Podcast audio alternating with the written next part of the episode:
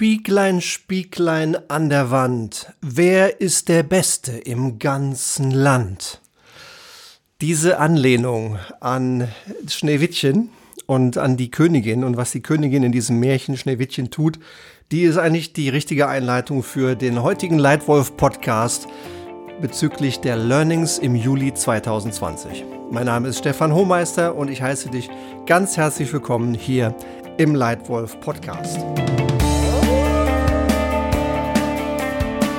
Diesmal geht es um mein Learning des Monats. Mein Learning des Monats 2020. Und es hat in der Tat mit diesem Märchen zu tun, hat allerdings eine sehr ernste Auswirkung und eine Riesenchance für dich als Führungskraft. Das ist mein Learning des Monats. Das Learning heißt die Kraft des ehrlichen 360 Grad Feedback.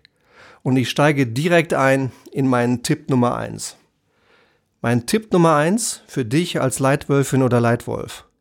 Brutal ehrliche Selbstreflexion. Wenn ich meine ganze Karriere Revue passieren lasse, mit äh, 25 Jahren in aktiven Führungsrollen in drei großen Unternehmen und jetzt seit zehn Jahren selbstständig mit meiner eigenen Firma, dann ist das eines meiner drei größten Learnings. Da, wo man wirklich wachsen kann, da, wo du wachsen kannst als Führungskraft, unter anderem eines dieser drei Learnings, brutal ehrliche Selbstreflexion. Und genau dieses Learning ist mir im Juli ganz, ganz spannend und augenöffnend wieder begegnet.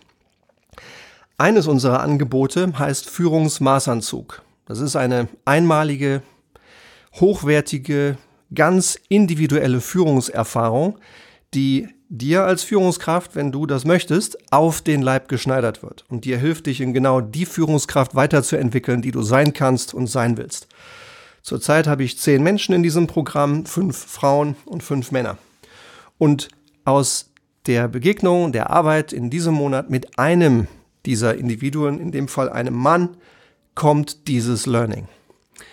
Dieser Mann hat im Juli begonnen, an sich selbst zu arbeiten, sich selbst datenbasiert, gezielt weiterzuentwickeln, seine Stärken klar zu erkennen und seine Schwächen zu neutralisieren. Und wir starten immer mit einem 360 Grad Führungsfeedback und einem Führungsassessment.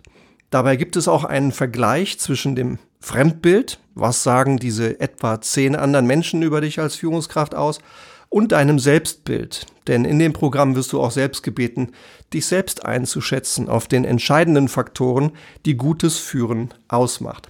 Und hier, in diesem Fall, ein Mann, Führungskraft in Europa, haben wir wieder, wie immer, von etwa zehn Leuten, Chef, Kollegen, Mitarbeiter, Leute, die ihn mögen, Leute, die ihm weniger sympathisch gesinnt sind. Wirklich ein valides, knackiges, ehrliches 360 Grad Führungsfeedback eingeholt.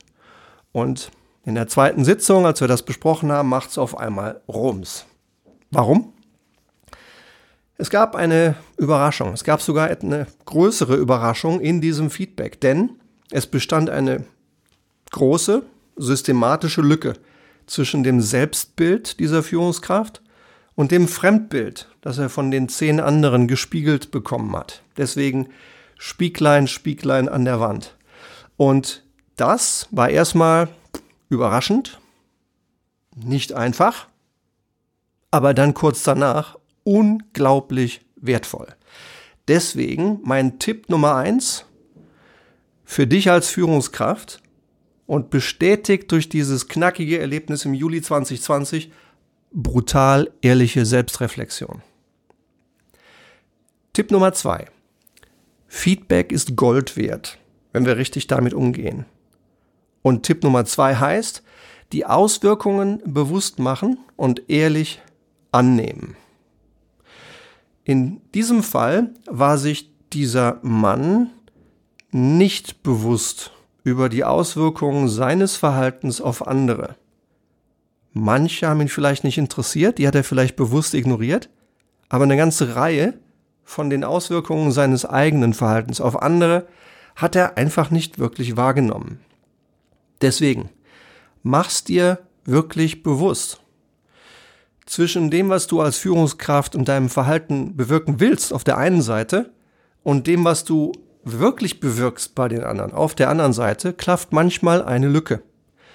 Mach sie dir bewusst, mach dir bewusst, wie sie sich auswirkt auf andere und nimm das einfach ehrlich an. Das passiert jedem. Es passiert dir, passiert mir, das passiert jeder Führungskraft. Das ist völlig normal. Die Frage ist nicht, ob das passiert, sondern wie du damit umgehst. Und da drin liegt deine große Chance. Im Fall dieses Mannes war dieses 360 Grad Feedback, wie auch das Führungsassessment, das ich geschrieben habe und mit ihm geteilt habe, nach seinen Aussagen der entscheidende Wendepunkt in diesem Programm. Denn er hatte in seinen fast 30 Jahren Karriere, wie er mir sagte, noch nie so präzises Feedback erhalten. Feedback ja, aber mehr so Allgemeinplätze und dann einen Haken dran, damit wir diese lästige Pflichtübung wieder hinter uns haben. Aber so wie hier, einen so klaren Spiegel, ehrlich, auch in den Stärken, der Mann hat herausragende Stärken, aber eben auch in den Schwächen, so ehrlich und so klar hat er noch nie Feedback bekommen. Und jetzt zitiere ich ihn, Zitat, Stefan, im Rückblick war das ein heilsamer Schock für mich. Zitat Ende. Denn schon nach zwei Monaten hat er ziemlich deutliche Verhaltensänderungen gezeigt, die sogar zu proaktivem, aktivem Feedback von anderen zu mir führte und von anderen zu ihm führte. Und zwar Feedback auf sein Kommunikationsverhalten, auf sein Führungsverhalten, wo Menschen plötzlich kleine Änderungen mit großer Wirkung wahrgenommen haben. Und sollte dich das auch interessieren, wenn du auch ein solches datenbasiertes, präzises Assessment von deinen eigenen Führungsfähigkeiten haben willst, wenn auch du ein gezieltes, individuelles Entwicklungsprogramm, deinen persönlichen Führungsmaßanzug haben willst, dann geh gleich nach dem Podcast hin, setz dich hin und schreib eine E-Mail an stefan.hohmeister.gmail.com und wir sind zack, zack am Telefon und besprechen die Chancen und die Möglichkeiten für dich. Also, mein Tipp Nummer zwei aus dem Juli 2020. Auswirkungen des eigenen Verhaltens auf andere bewusst machen und ehrlich annehmen. Und Tipp Nummer drei, nicht erst trennen, erst verbinden. Als Leitwölfin oder Leitwolf willst du dich selbst und andere zu Erfolg und Spaß führen. Dazu brauchst du Klarheit, Orientierung, Motivation und Verbindung. Das ist das, was du erstmal dir selber geben musst. Und das ist das, was du deinem Chef, deinen Kollegen und allen um dich herum geben musst, um erfolgreich zu führen. Dabei ist jeder Moment ein Moment, in dem du führst. Jeder Moment, in dem du einem Kunden oder einem Mitarbeiter aus dem eigenen Haus begegnest, ist ein Moment, in dem du führst, ob du willst oder nicht. Und führen bedingt auch immer Kommunikation. Du kannst nicht nicht kommunizieren, wie Watzlawick einmal so treffend formulierte. In dem Moment, wo du einem anderen Menschen begegnest, kommunizierst du, auch wenn du schweigst. Und in der Kommunikation liegt eine riesen Chance. Auch eine Chance für Erfolg, für Motivation, für Gewinnen im Team. Die hohe Kunst ist, jeden dieser Momente gut zu nutzen. Und mancher sucht in der Kommunikation erst die Präzision und betont erstmal das Trennende, das was fehlt, die Lücke. Kann man tun. Hat aber negative Auswirkungen auf das Verbinden.